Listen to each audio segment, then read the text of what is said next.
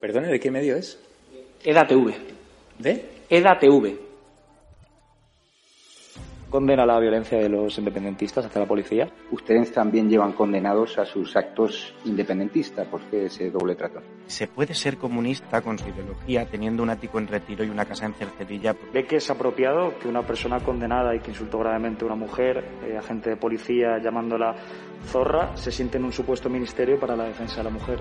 ¿Va a cumplir usted su promesa de abandonar el Congreso en 18 meses, aunque ya han pasado varios años desde que hizo esas declaraciones, para regresar a la República Catalana?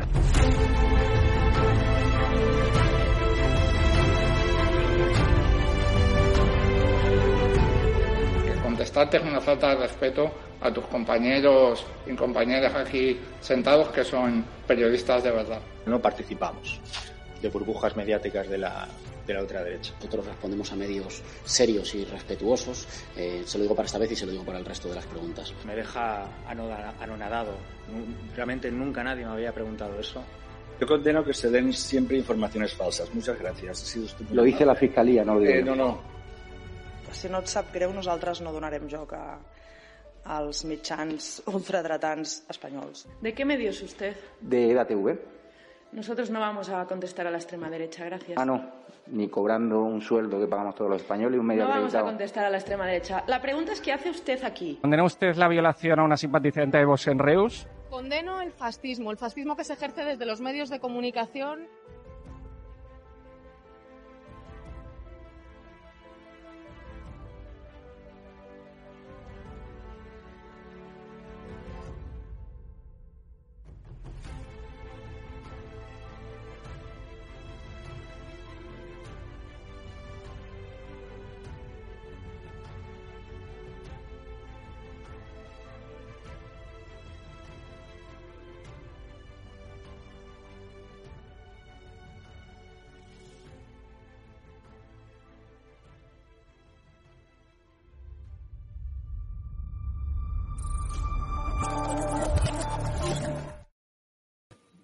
Buenas noches, espectadores de Estado de Alarma, y mm, estamos aquí una noche más, una semana más, en el apunte de Carlos Cuesta, a quien eh, saludamos ya, que está con nosotros esta noche. Muy buenas noches, Carlos.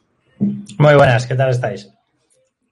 Pues fenomenal, con ganas de, de saber qué nos traéis esta semana, porque creo que tú también, como bueno, millones de españoles, alarmado ¿no? pues por esta subida de precios a la que nos estamos eh, viendo subidos, abocados, en fin. ¿Cuál, ¿Cuál es tu análisis de la situación? Bueno, el análisis es malo, es, es, rotundamente malo, sobre todo porque por supuesto que se podrían haber hecho un montón de cosas, por supuesto que no se han hecho y por supuesto que con las explicaciones que se están dando de ya hemos hecho todo y no han hecho nada, significa que no van a hacer nada. Con lo cual tenemos un problema económico que también es verdad que esto no es novedad, no sería noticia. Vez que llega un partido socialista, ya ni hablar si mete a esa gente que os llaman fascistas y dicen todo este tipo de cosas, dice no voy a contestar. Bueno, eh, tampoco es novedad, ¿no? Que un comunista no conteste a la prensa. De hecho, suelen hacer, tienen dos opciones, ¿no? O no contestar o directamente encerrarte. Hay una tercera que en determinados sitios también la practican y casi ni la, ni la comento, ¿no? Porque tiene un fin tétrico. Pero bueno, eh, esta gente que dice que no va a contestar nos está propiciando un panorama económico terrible. Yo, si me dejas, Jorge, simplemente por, por mencionar lo último que ha salido, que ha sido este dato trimestral, el último que hemos conocido de crecimiento del PIB, de un 2%, ¿vale? Yo creo que todo el mundo recordará aquella famosa frase, es una mentira más, pero ¿qué le vamos a hacer? Tampoco eso va a ser novedad, de Pedro Sánchez diciendo que íbamos a salir del COVID más fuertes. Vale. Según él, íbamos a salir además al mismo tiempo, al mismo ritmo que el resto de Europa. Vale. Es todo radicalmente falso. En estos momentos acumulamos los siguientes datos trimestrales este año, ¿vale? En los del año que íbamos a salir más fuertes. Menos 0,6 el primer trimestre, es decir, tortazo el primer trimestre. El segundo mintieron y dijeron que era un 2,8 y lo tuvieron que acabar corrigiendo cuando llegaron los datos auditados y, y, corroborados negativamente, es decir, reformados. Tuvieron que acabar admitiendo que era un 1,1. Y en estos momentos, tercer trimestre, un 2%. Yo quiero recordar que todas las previsiones económicas que tenemos encima de la mesa están hechas en base a un crecimiento superior al 6%, de un 6,5%. De hecho, según ellos, se iba a corregir y va a ser aún más. Bueno, en vez de ser aún más, va a ser clarísimamente menos, ¿vale? Pero dos factores adicionales. El año pasado fuimos el país que más cayó con el COVID, menos 10,8. En estos momentos vamos a ser uno de los países que menos recupere, junto con Argentina, de todo el planeta, los dos puestos principales, Argentina y nosotros los que menos recuperamos después de ese tortazo. Y todo esto es sin tener en cuenta la inflación. Si nosotros este año acabamos en un 4,5, en un 5, que vamos a tener que rezar para conseguir hacerlo, nos vamos a encontrar con una inflación, también la hemos conocido, del 5,5. En poder adquisitivo es muy fácil de entender. Si nuestras rentas crecen un 4,5-5 y nuestra inflación, que se come nuestras rentas, crece más, un 5,5, no hemos recuperado ni un céntimo de poder adquisitivo. Lo que hemos hecho es seguir perdiendo, ¿vale? Y ahora retomo la frase con la que comenzaba. Según Pedro Sánchez íbamos a salir más fuertes. Más fuertes, según Pedro Sánchez, en el diccionario Sánchez Español, Español Sánchez, es sinónimo de qué? O sea, fuerte es sinónimo de pobres, porque no vamos a haber recuperado. En el año en el que todo el resto de países, la inmensa mayoría, ya está saliendo, nosotros no vamos a haber recuperado nada. De hecho, eh, vamos a ver, yo eh, creo que la gente, eh, ahora que se acerca de los meses del frío, estamos ya dentro de cuatro, vamos, dentro de un par de días nos encontramos ya en noviembre, ahora pues la gente va a notar también esa subida de precios del gas, ¿verdad?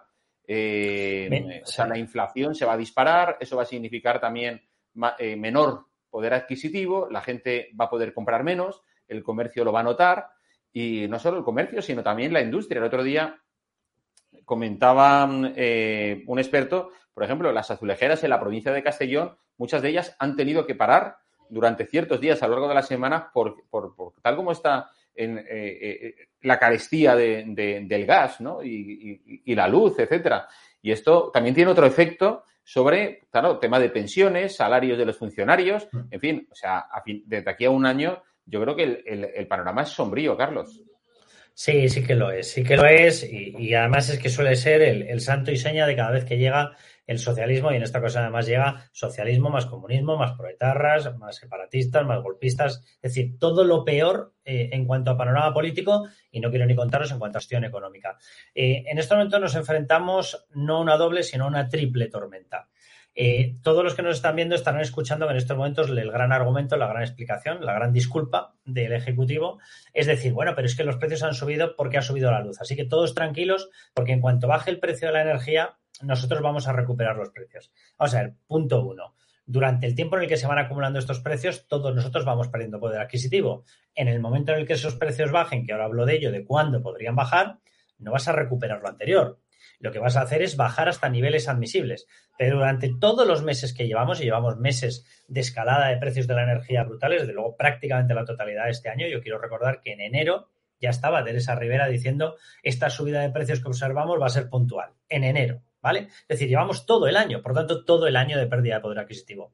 Punto dos. O sea, la subida de la energía no es la subida de cualquier elemento. Es decir, todo lo que vemos de comercio online, ¿cómo se transporta? Principalmente por carretera, ¿vale? Por carretera, combustibles fósiles. Consumo de combustibles fósiles le afecta el precio de la energía. Vale, eh, todas las empresas quieren crear empleo. Para crear empleo, una industria que necesita, la industria tira de energía, ¿le afecta el precio de la energía? Por supuestísimo. ¿Le afecta el precio de la luz? De una forma absolutamente vital. Por lo tanto, ¿a quién se traslada esa subida del precio de la energía? A todo a todo, radicalmente a todos los productos que son transportados, radicalmente a todos los que son fletados, radicalmente a todos los que se fabrican en una industria y radicalmente a todos los que trabajamos, porque se traduce en una merma de esa posibilidad de obtención de beneficios, se incrementan los costes en las empresas y por lo tanto la masa disponible para pagar salarios se reduce. ¿Vale? En medio de esto, ¿qué es lo que se le ha ocurrido al gobierno? Bueno, no se le ha ocurrido otra cosa que decir, yo ahora subo el salario mínimo interprofesional. Dicen, con esto compenso la inflación. Hay pocas cosas más estúpidas que las que está haciendo este gobierno. O sea, esos precios repercuten en las empresas. Las empresas, de hecho, tienen que cargar en sus materias primas, cargan esos precios, pero al vender son plenamente conscientes de que la gente está afectada por esa inflación y por tanto puede comprar menos. Por tanto, ¿pueden o no pueden trasladar los costes íntegros o el incremento de los costes íntegros? No pueden. Por tanto, se tienen que comer parte. Al comerse parte, ¿qué es lo que ocurre? Reducen sus márgenes operativos. Vale, si en ese momento tú le coges y le dices que por cada nuevo empleado tienen que gastarse más dinero, es decir, el nivel de entrada de cada empleo sube, una empresa con menos márgenes puede pagarlo o no puede pagarlo. No puede pagarlo. Por lo tanto, en estos momentos lo que está haciendo el Partido Socialista no es solucionar la inflación. Lo que está haciendo el gobierno de Pedro Sánchez es condenar a infinidad de personas. La última subida del SMI, según el Banco de España, ya costó 170.000 puestos de trabajo y en estos momentos, sinceramente, creo que no van a ser 170.000, sino más, porque el nivel de precios es superior, la subida del SMI es escalonada, es decir, se acumula con respecto a la anterior y por lo tanto lo normal sería que el efecto fuese superior. Es decir, están condenando al paro a un montón de miles de personas. Eso es lo que están haciendo. No van a solventar nada. Pero efectivamente, como tú decías, cuidado con el tema de la energía, porque además tiene otros componentes. En España hace muchísimo tiempo que nos negamos a tener un sistema con capacidad autosuficiente de generación de energía. Nosotros no tenemos gas, nosotros no tenemos petróleo, nosotros no tenemos elementos radiactivos, totalmente cierto, pero se pueden adquirir. Es mucho más fácil adquirirlos y mucho más fácil almacenarlos y desde luego es un mercado que porque muchísimos países se han salido a la energía nuclear, puedes obtener unos precios mejores que compitiendo por gas natural. Nuestro elemento, nuestra generación de electricidad para garantizarnos la continuidad del suministro se basa en el gas natural. El gas natural se ha disparado, ha multiplicado el precio por cinco, literalmente desde el último invierno.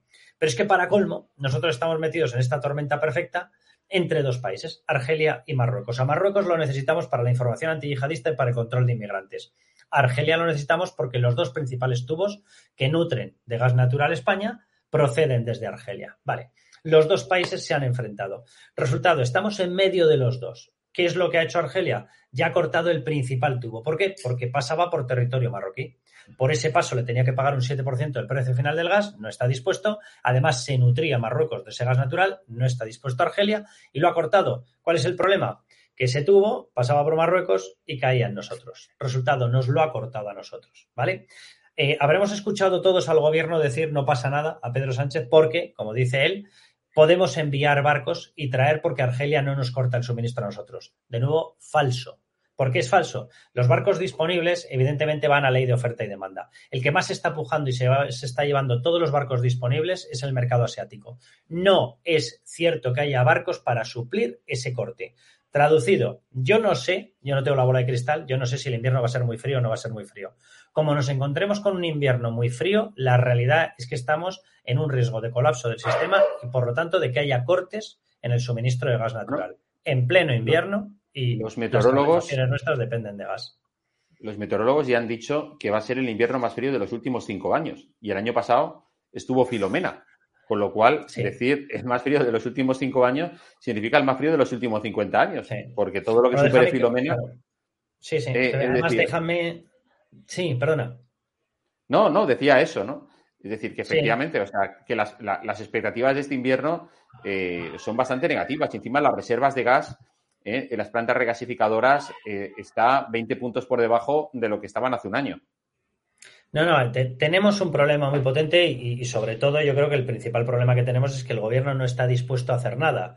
Eh, tenemos que tener en cuenta una cuestión. Vamos a ver, ya no solamente es una cuestión de las calefacciones, que el tema es, es fuerte, es dramático y puede provocar una situación de tensión social muy fuerte. Pero cuidado, con lo que yo acabo de describir es que nuestro sistema de garantía de producción de electricidad se basa en última instancia en el ciclo combinado que quema gas natural. Eh, si vamos a tener problemas de suministro de gas, vamos a tener garantizado esos últimos kilovatios que entran en el mix de energía. Nosotros metemos eh, hidroeléctrica, metemos algo de nuclear, muy poco, lo poco que hemos dejado vivo, es patético este sistema que nos hemos autoimplantado eh, de generación de electricidad, metemos energía verde, metemos eólica, metemos eh, fotovoltaica y necesitamos meter gas. Si no lo tenemos, vamos a tener un problema también de suministro de electricidad. Es decir, nos estamos metiendo en una tormenta perfecta que va a afectar, y esto lo quiero recordar, no solamente estamos hablando de nuestra comodidad en casa, estamos hablando de que nuestra industria, como tú estabas comentando, eh, Jorge, va a tener problemas por coste y por suministro para funcionar. Entonces, no nos estamos metiendo en una ola de crisis normal. Yo cada vez que le veo a este gobierno, que le veo a Nadia Calviño, decir mentira tras mentira y fallar en todas. Yo quiero recordar que Nadia Calviño fue la persona que tendríamos un impacto reducido y controlado con el coronavirus tuvimos la mayor caída desde la post-guerra eh, civil. Y ella había asegurado que íbamos a tener un impacto reducido y controlado. O sea, yo literalmente, y esta se supone que es la que sabe, esta se supone que es la lista del gobierno. O sea, cómo son los demás, pero sobre todo una materia tan importante como la materia económica, como la materia energética, como la necesidad de suministro para mantener abiertas nuestras industrias. O sea, alguien se puede hacer una idea. Si en estos momentos ya, mientras todo el resto de grandes países están recuperando poder adquisitivo, nosotros seguimos sin recuperarlo, ¿qué puede ser si en el último trimestre del año o en el primer trimestre del próximo tenemos un parón porque no nos llega suministro suficiente de energía? ¿Alguien se puede hacer una idea de hasta dónde se nos puede caer la economía? Así es. Y Carlos, además, te voy a decir otra cosa. Eh, fíjate tú cómo eh, pues, se podría hacer un mimetismo bastante parecido entre la situación actual, la reacción actual del gobierno, que no ha aprendido nada de la crisis del coronavirus. Es decir, El Salvador Illa, de ahora con la crisis del gas, es la ministra de Transición en- Ecológica, Teresa Rivera. En su momento, pues Salvador Illa. Eh, eso sí, Sánchez siempre se quita de en medio. Pone a Álvarez, pone a, esta Teresa Rivera y él nunca aparece en la foto. Yo quiero recordar, por ejemplo, en el año 2009, cuando Rusia cortó el gas a, media Europa, eh, la reacción de Angela Merkel, entonces bueno, pues, canciller en Alemania, eh, lo que hizo fue llamar automáticamente a Putin, que se plantó pues, a los pocos días en Berlín. Tuvieron una reunión y lo resolvieron. Hemos visto a Pedro Sánchez llamar a su homólogo argelino hace meses para que, porque esto se sabía desde hace meses, a llamarlo a una cumbre en Madrid. No, porque él quiere siempre que los marrones se lo coman los, los otros. Él solamente quiere que le hagan entrevistas en la sexta o en televisión española. Y te digo más. Es decir, ¿de qué nos sirvió traernos a Brahim Gali a España, protegido por Argelia, si luego Argelia nos corta el gas? Es que es de tontos. Yo, fíjate, ese último dato que estabas dando, que me, me lo has quitado de la lengua. O sea, tú te metes en un follón con Marruecos, que es un socio estratégico, aliado estratégico, cada uno como que lo llame como quiera. Pero lo cierto es que dependemos de ellos para el control de la inmigración y dependemos de ellos para toda la información antiyihadista. De hecho, eh, que la gente plantee una cosa. Yo, eh, evidentemente, si pudiese tener otro socio eh, en el sur de España, preferiría tenerlo, porque lo que hacen con la inmigración, evidentemente, es un chantaje. Pero, Estados Unidos, ¿por qué se apoya en ellos y no se apoya en nosotros? Sea, hagámonos esa pregunta. Es decir, a ojos de Estados Unidos, ¿cómo estamos nosotros en garantía de seguridad jurídica, en garantía de valores occidentales, en garantía de lucha antiyihadista, en garantía de cumplimiento de las normativas en control de las fronteras, para que Estados Unidos haya preferido no solamente apoyarse en Marruecos, sino armar a Marruecos? Que, por cierto, podemos tener un problema sideral con eso. Nosotros cada vez destinamos menos presupuesto a gasto militar y en Marruecos están armando hasta las orejas armando hasta las orejas y además con armamento de primerísimo nivel destinado y enviado por Estados Unidos. Ahora, por dicho Israel. esto, efectivamente, dicho, bueno, eh, ahora ya vamos a tener hasta prospecciones petrolíferas en aguas españolas, en la zona de Canarias, eh, auspiciadas y contratadas por Marruecos y llevadas a cabo por una empresa israelí. Yo quiero ver qué es lo que hace Pedro Sánchez con esto, quiero verlo, porque me voy a estar riendo con la mitad de la boca, con la otra mitad de la boca voy a estar rabiando porque van a estar agujereando territorio español, aguas españolas. Ahora, lo que tú decías, Jorge, ¿cómo puede ser que nos hemos jugado una enemistad con Marruecos por albergar a una persona líder del Frente Polisario con acusaciones gravísimas de torturas, de asesinatos, etcétera? Una persona que tiene todas las conexiones con el comunismo imaginables, una persona que depende al 100% de Rusia, y la hemos albergado. Por cierto, yo, eh, es verdad que este dato no, no, se ha puesto en duda, lo de que venía para ser atendido el COVID. Yo tampoco quiero ponerlo en duda. Ahora, lo que sí que sé, porque he visto la documentación con la cual entró en España Brahim Gali, el expediente donde aparece reflejado que él era paciente de COVID no venía a su nombre. Entonces yo, sinceramente, me parece de maravilla y no tengo por qué ponerlo en duda. Desde luego no voy a poner en duda la labor del hospital de Logroño que le atendió, pero lo cierto es que el expediente médico con el que vino tenía otro nombre. Yo no sé si sabrán los servicios de inteligencia que ese es otro de los nombres que ha utilizado, no lo sé, no lo sé. Pero por semejante historia, por albergar a esta persona, por cierto, albergarla con toda la pinta de que la opacidad con la que entraba era para que no tuviese que pagar ante la justicia o por lo menos pasar a declarar o por lo menos sufrir el trato normal ante la justicia que tiene cualquier persona por todas las denuncias que, tenías, que teníamos acumuladas. Y ni siquiera somos capaces, después de hacer ese pedazo de favor, de cobrárnoslo con una garantía de suministro real del gas. Por cierto, el tubo que se ha cortado, el gasoducto que se ha cortado, es 50% argelino, 50% español. Y se ha decidido cortar. Oiga, entonces, ¿para qué somos nosotros copropietarios al 50%? Y Carlos, y encima el, el, el, el, gasoducto ahora, a su paso por Marruecos, en el acuerdo estaba dicho que si se cortaba de forma unilateral por alguna de las partes, el gasoducto en territorio marroquí quedaba nacionalizado. O sea, que es propiedad ahora de Marruecos. Con lo eh, cual. Que te, sí, te añado, te añado otra, Jorge. Para colmo, y después de lo que hemos explicado, restricciones en, la posibilidad de contratar barcos, un tubo, el mayor de ellos, un tubo cerrado, eh, sin un tejido nuclear con el que generar eh, energía eléctrica, electricidad suficiente para suplirlo en caso de tal.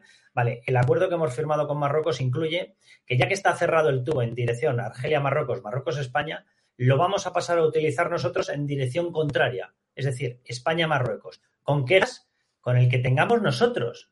Espera, o sea, de verdad, que paren la película que yo ya no sé de qué va esto. O sea, estamos hablando de que tenemos unas posibilidades de restricción de gas de mucho cuidado y dice, no, no, pero no os preocupéis marroquíes, ¿eh? que después del follón en el que nos hemos metido, por cierto, después de tener en estos momentos un 60-70% más de gente llegada en pateras, uno, por, por, nuestra absoluta incapacidad de controlar este asunto que da vergüenza ajena, por no querer utilizar nuestras dotaciones, que por supuesto que las tenemos militares, para, por supuestísimo, impedir el avance de los barcos de la mafia que arrastran esos cayucos, pero esa es nuestra parte, la principal, pero también porque Marruecos ha permitido que esas pateras y esos cayucos lleguen hasta nuestras costas. Después de semejante trato por parte de Marruecos, después de semejante trato por parte de Argelia, nosotros ahora nos comprometemos a que vamos a utilizar gas del que esté en España para enviarlo a Marruecos utilizando ese tubo en dirección contraria.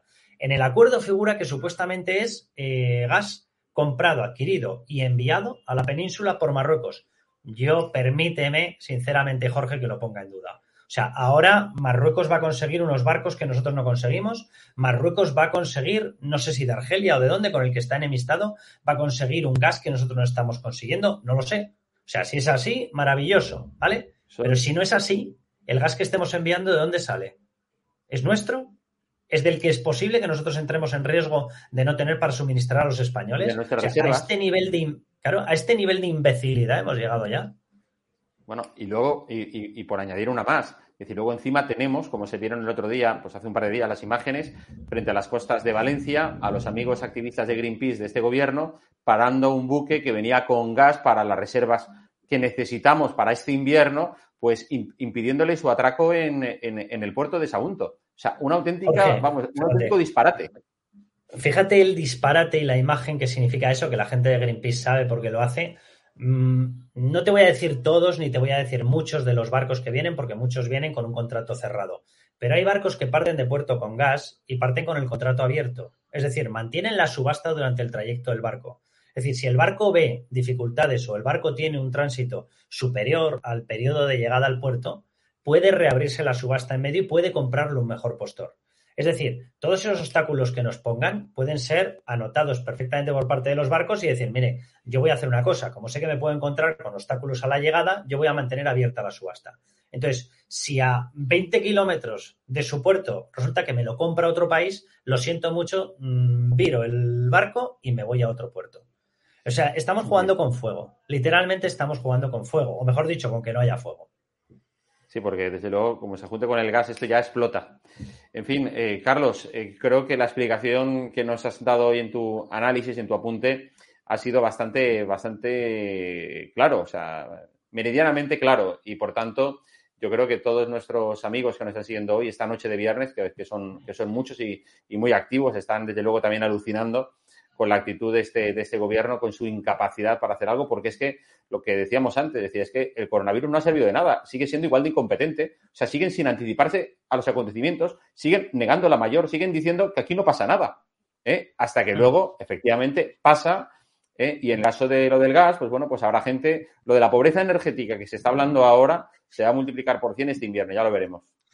Déjame, déjame que dé un dato más, Jorge, que es alucinante. Eh, estos apóstoles de la demagogia y del comunismo eh, que han estado alardeando permanentemente de su famoso escudo social.